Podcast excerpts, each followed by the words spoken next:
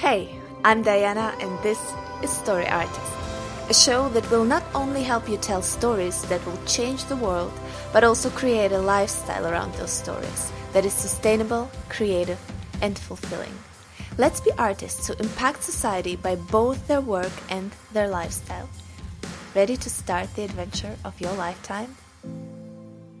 Hey guys, and welcome to the very first episode of the Story Artist podcast. I'm really excited to announce that. I'm excited about the first episode, and let me first introduce myself. So, my name is Diana. I'm an author and director. I have a blog called, storyartist.me. And um, I also produce short videos on the YouTube channel Story Artist. And I'm also an author. I just released two books, a novella and a novel, on my fiction page. And now I'm releasing this podcast. So this is very, very exciting for me.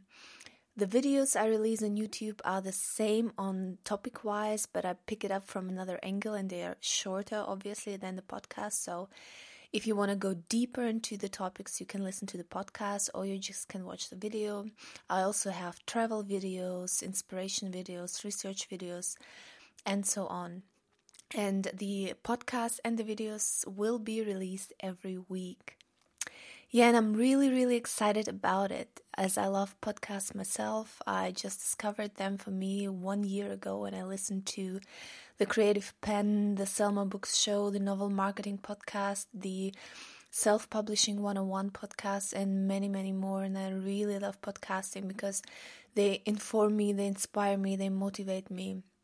And I hope this is what I can do for you as well. I really want to help you grow, help you live a productive lifestyle, creative lifestyle, motivate you to create, to be productive, and to be healthy, and to tell the best stories. Because I think storytelling is the best way to reach people emotionally, reach them on a deeper level, and make an impact. So, what awaits you in this podcast? I'm going to start with short introductions and everything exciting in the creative and storytelling world I discovered throughout the week. Um, and I'm going to link those articles and those things I'm referring to in uh, the show notes, of course. There also will be a short personal update. You can feel free to skip it if you want. I'm just going to say where I am on my journey, what I'm doing, and what's new with me.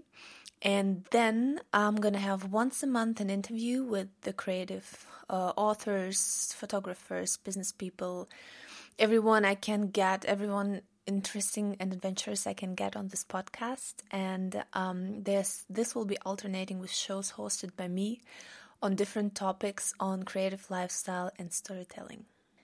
But because today is the very first episode, I'm not to bore you with introductions now, and I'm just to dive right into our topic, which is the 12 qualities of a storyteller that will make you stand out from the crowd which is a very, very exciting topic, I think.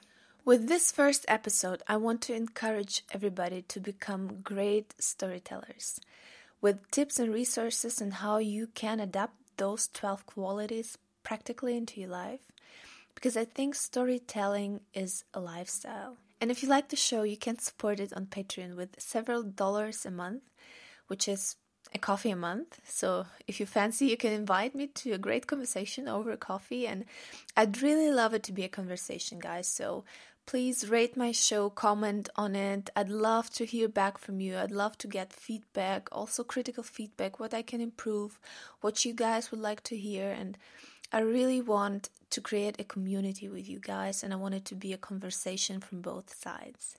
So I hope you enjoy it. Let's dive into the topic.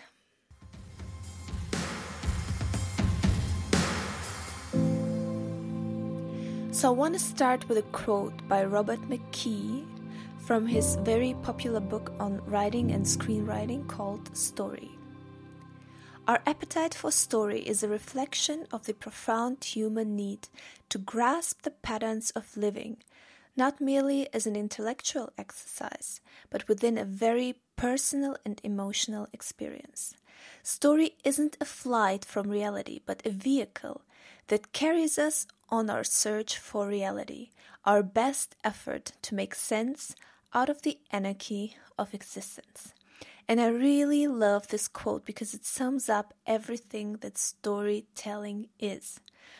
It's a universal vehicle. It's something that touches the heart of humankind. It gives sense to the anarchy of this world and gives order to the chaos. So, if we want to touch human hearts on a deeper level, we have to become storytellers. We have to master this craft, at least try to master it, because it's such an amazing craft which is really hard to master. But we have to know the principles of storytelling and we have to be storytellers ourselves.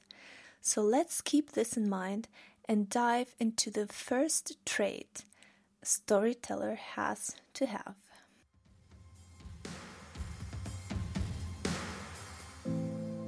So, the first trait is the love of the dramatic. For me, it means you cannot be boring. You cannot be a boring person. You cannot be a satisfied person. You cannot be someone who's afraid of everything, um, loves to be in his little chamber and not see anything of the world. Instead, you need to be someone who loves to make changes, meet new people, learn about something, travel, maybe even evoke some drama. Let something exciting happen to feel that you're alive this is how I am. I'm an introvert, no question of that. I'm I get tired around people, but I hate status quo. I'm really bored by it after a while, and I sometimes need drama in life. It doesn't mean that um, I don't know. I don't. I have to um, do things that endanger my life or make like real big changes, change my spouse or something. I'm happily married and um, we're expecting kids and but what I mean is just a change of atmosphere, learn new things, meet new people, learn about new destinies, what people have lived through, talk to people, and um, that's why I also love stories because stories are stories of people and I love everything. I love history. I love learning about past and present and future. And um, I think as a storyteller, you really have to love life, embrace life with all of its features, with all of its um, dangers, maybe and uncertainties and risks. You have to be willing to take risks. Definitely, you have to love the drama and you have to love life and its adventures. And my tip for the first trade is if you fear changes in life, just do it. Embrace them. Um, what is bravery? Bravery doesn't mean that you have no fear. I'm afraid of all kinds of things, but I have kind of made it my rule that if there's something I'm afraid of, I have to do it to um, take the power of fear away from me. So I don't want fear to rule my life. I don't want fear to have power power over me. And this is why I just act despite of the fear. And this is what you can do. I think bravery is when you act even despite the fact that you're afraid. Is there any change in your life that you're afraid of? Start with minor things. I don't know. If you're afraid of heights, try th- something that you haven't done before. Jump from a high diving platform into a pool, or go canyoning, um, go bungee jumping, um, anything. Just take the fear away from your life and experience stuff. If you're afraid of talking to people or talking to strangers, just go to them, ask them questions, give them a cup of coffee offer them a cup of coffee and see what life throws at you. This is really amazing, and life can be an adventure, and it will provide you with stuff for your stories. Trait number two is the love of the truth. As a storyteller, you have to be a truth seeker. You can never be content with an evasive answer for life's questions. You have to always be on a quest of pondering, analyzing, searching, researching for the true essence of things. This is really important. You cannot be someone who is content with what everyone else believes and takes for granted, but you have to be someone who's seeking for the deeper truth in, thing, in things, uh, seeking for I don't know, even something special, something people haven't thought about yet. I think this is really, really essential for a storyteller. And also, you cannot be afraid of the truth about yourself, nor about the truth about your craft. You have to be really realistic about your character traits, about who you are, what your strengths and your weaknesses are. And you have to be realistic about your craft, about your writing. If people criticize you, you have to just accept it, see if there's truth to it, and improve yourself. You have to always grow personally and in your writing, and this you can only do if you accept the truth about yourself and your craft. So, my tip is if you're afraid of truth, or if you don't know if you know the truth about yourself or your writing, ask someone you trust, a friend or a family member, or maybe several people, for three character traits they think you could improve. Um, yeah, this is a tough one if you do this because you might hear things about yourself you never thought about, but the honesty will bl- bring you closer to the truth and it will definitely, definitely help you grow because very often we don't see ourselves the way people around us see us. So, um, yeah, if you want to just soften it a bit, maybe they can add one positive, one negative trait or something. Because positive traits can also be something that is eye opening because you never thought about yourself in this way. So, yeah, try to do this, but don't forget the negative trait because this is something that will really help you grow. The third trait is the love of humanity. So, if you're an introvert, which I am and which most writers are, you might not always feel comfortable around people, uh, especially around new people, and um, an introvert mostly gets tired from being around people. But this still won't prevent you from love for humanity and the deep struggles of the soul and the complexity that makes us all human, which I really, really do. I really love the complexity of life, and I love, I love people. I love listening to stories, listening to people, discovering how different we all are in our outlooks, our cultures, and this is really, really beautiful. And you ha- need to have the willingness to crawl inside their skin and see the world through their eyes. This is how McKee puts it in his book. So you cannot be judgmental about people. You need instead to make an effort to understand the viewpoint of others, um, even of those um, which aren't contrary to yours. Or otherwise, your characters will all sound and act like you. If you want to give a glimpse into the complexity of life, you need to listen to people, you need to try and understand different cultures, different outlook, different periods of times and values because this is what will make your story rich. The characters the differences of those characters and the, if they're close to real life. And my tip for this is try to listen more often than talking. Try to ask questions and try to understand people's motives. Just ask them um, be curious about their lives, be curious about how they talk, what they say, why they say it. And if you want to find out more about how to love people and how to love character, if it's difficult for you to love people, you will find the character guide for introverts um, blog post on the storyartist.me blog. The fourth trait McKee names is the love of sensation. Um, this means that there is no room for superficiality if it comes to storytelling. You have to love emotions, you have to be in touch with your own emotions and emotions of others. Um, and with every physical thing, with every action that happens, you need to ask for the meaning behind it. If people frown, why do they frown? If they cross their hands, why do they do it? What is the meaning behind this? What is the subtext behind it? You have to be willing to dig deeper and for this you really need to be in touch with your own emotional side and also with the emotions of others try to understand why people do things the way they do them what they feel about it And you have, as a writer, you have to love both the physical and the emotional. And my tip for the fourth trait is if you feel you lack emotions, start a diary. You can start a very short one, but try to write down every day what particular things made you feel.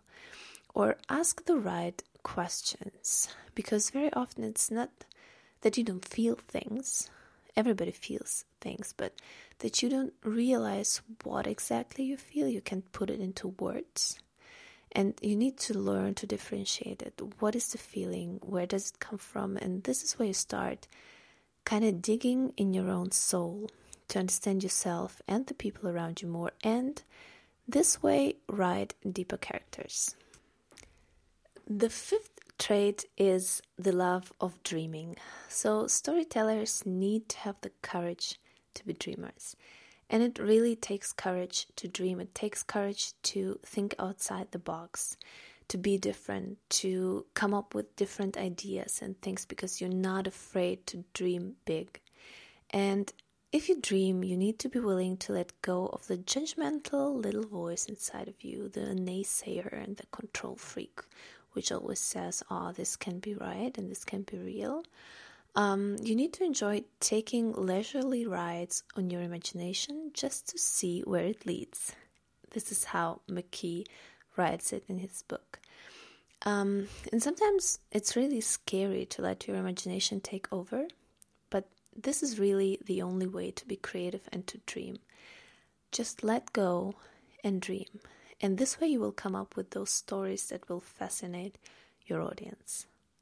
So, the pro tip number five is make it a habit to dream. Sit down with friends or your spouse and just give yourself the freedom to dream a little. Yeah, just think about what could happen, all the different things, the crazy stuff, even. Try to talk to people you feel free with and know that they are also dreamers. It's if you want to um, dream, it's good to have people around you that are not afraid to dream as well and learn from them. Another thing is you can try free writing, which might be really scary for people who try to consciously control their writing all the time. For this, I have linked you an episode from the Creative Penn podcast about creativity and some creative and free writing exercises from Orna Ross in the show notes. So, the sixth trait is the love of humor, which is something I'm really struggling with, to be honest, because my stories are kind of dramatic and dark, but I realized every story needs humor. Every story needs those light passages because humor is really what will make your readers fall in love with both the story and the characters. Um, McKee puts it this way it's the saving grace that restores the balance of life, and humor is really something we all can connect to. They will make uh, humor will make your story into something unforgettable. In reality, we're also drawn to people who have an amazing sense of humor and people who makes us make us laugh. Those are the people we really like. If you struggle with humor, I really recommend Steve Martin's masterclass on comedy uh, from the website masterclass.com. I will link it in the show notes as well, and it is really something you can learn from how to create authentic and great humoristic situations and how to write them. The seventh trait is kind of obvious because it's the love of language. So, you need not just a good story but you need a good story well told.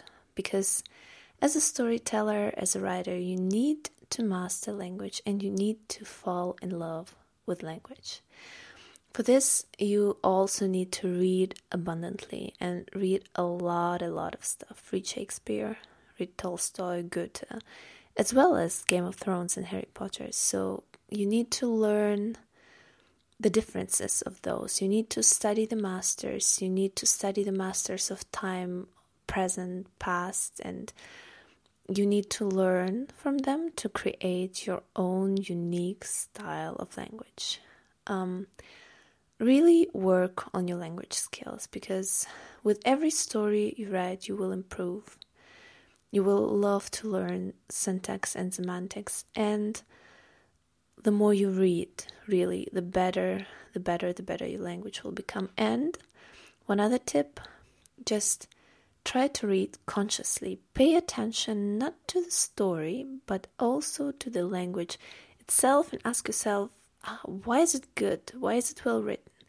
How did I achieve this master of language this mastery of language and how can I do it as well?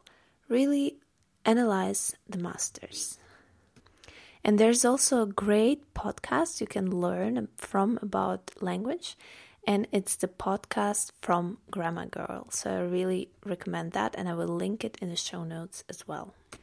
Number eight is not that obvious, but it is something I really, really love, and I think this is a point, this is a trait we all need to acquire. It's the love of duality. So McKee explains it as a feel for life's hidden contradictions. Um, so, what he means by that is that there is no simple black and white, no good versus bad, no judgment, because life in itself is really more complex. And this fact that there's really more in life hidden than what meets the eye this has to fascinate you as a storyteller. Don't be quick to judge, but be eager to explore the dualities of life. So every time you find yourself judging about something just because you were brought up this way or you hear it in the media or you see it on Facebook, don't be quick to judge, but realize that there's there are always two sides to a coin. Don't be someone who judges because as storytellers we're not supposed to judge we're not supposed to pass judgment. We're just supposed, supposed to tell the story and re- let the reader judge themselves. But the cool thing about it this is don't make it an easy judgment. Make it a pretty pretty hard judgment because in life this is also true. In life it's really hard to judge because many many things are really subjective. And this is the duality of life, and many things contradict themselves, and just learn to love it and to incorporate it into your stories. Number nine is love of perfection. So let me make one thing clear I'm not a perfectionist, not at all. And I think that we need a perfection, but to a healthy amount. Because when you write, um, this will be a trait that will really challenge you. In my writing, I'm also someone who wants to get it really right, to get the story perfect. But this can also limit you because you will find yourself writing and writing and rewriting and rewriting in a seemingly never ending loop. And this is why there's a stage when you will need to label your story and your book good enough to let it go because it will never be perfect. We all know this quote that this is craft we will never, never master. We all want to do it, but we never can. And I think what McKee means by the love of perfection that we need to love the process of transport, transforming our story into the best it can be by accepting critique, and doing the necessary rewrites. So, my pro tip number nine is hire an editor. I did this from the first book on, I started writing professionally, and I will tell you, this will transform your writing in a very, very real way. So, hire a professional editor and make sure you can accept the critique they give you because with my editor, I really, really love his suggestions. I never, I'm never someone who's just rejecting everything. I'm really open. I love his first uh, editorial feedback. I love the when they do the pass and tell me how I could I could improve my story, what things are not clear, what things are not just weren't he wasn't able to understand. I really love that, and I think working with a professional editor will really rock your world and will help, definitely, definitely help you perfect your stories and perfect your writing skills. If you struggle to find an editor, I can really recommend the portal Reedsy. They have tons and tons of different editors, and I found the one I love from the first moment on. And we're work, working on my trilogy right now, and um, it's just amazing. And they have editors in all kinds of, with all kinds of backgrounds, different genres, and you can just ask them for a quote. You can see what you can pay, and this is really exciting. It's an amazing portal that helped me find my perfect editor, and I think it will help you as well. Number 10 is the love of uniqueness. So, we all are artists and we all can steal, but we all steal for inspiration only. And I think this is really important. So, make sure you don't write the same predictable story over and over again because people will be fed up. If they read The Hunger Games, you don't want to write another Hunger Games. You can steal from it, you can be inspired by the idea, but what you have to do is create your own thing, create your own story nobody else has written yet. Don't compare yourself to those things. Don't try to be the same as this writer, this book. Instead, bring in your own uniqueness because, in fact, Nobody can write the story you write because it's your own unique voice, your own unique story. Don't desperately try to be like someone else, just be you. The 11th trait is the love of beauty. I don't know if someone else has this feeling, but I feel like ugliness has become the next trend in storytelling, not only in books, but in um, serious TV, cinema, like things are supposed to be ugly and disgusting and I don't know, there I feel yes, there is pain in the world and there is evil in the world and we cannot deny that and we cannot sugarcoat it either. But when people come to listen to a story, read a story, be connected to a story, we also want beauty despite the ugliness. And because I feel that deep down inside, there's this human thirst for beauty. We all love things beautiful and we want to be fascinated, we want to be enchanted, we want to be taken on a journey that is, in one way or the other, filled with beauty. So, you also need to understand what good writing and bad writing is, what beautiful writing is and ugly writing. I'm talking about the craft right now, the language. And this is so important to treasure good writing, know the difference between good and bad writing, and bring in something beautiful, something amazing, something that will light up the hearts of the people into your story, as dark and as ugly or terrifying or dramatic it may be. And now, the last but not least, and I really like that one, is the love of self. And I don't think that this is meant in an egoistic way or self centered way, but it's meant in the sense of that you know you are a writer. And I hope you have said it out loud to somebody else or to yourself. If you haven't, you have to say that you are a writer. If you do write, you are a writer. And I think this is one of the doubts, this is one of the things we creatives struggle the most with, and this is self doubt. Am I good enough? Will anybody read my story? Will anybody like it? Will anybody even finish it? Um, but who's a writer really? I think we stated all those character traits above. And should you lack some of them, there are always ways to improve it as long as you strive to become a storyteller and to get better and to improve your craft. And I think a writer is really someone who writes, who writes incessantly, who writes passionately, and who never stops writing. So, my last pro tip, number 12, is say it out loud on the internet, write it on the wall. I'm a writer. And when doubt seizes you again, do not allow those thoughts to enter your mind. A really, really good book about that is The Successful Author Mindset by Joanna Penn, which I can really recommend. And just really write it in front of your desk on your wall I am a writer, and this will help you. And I love how McKee writes You must love to write and bear the loneliness.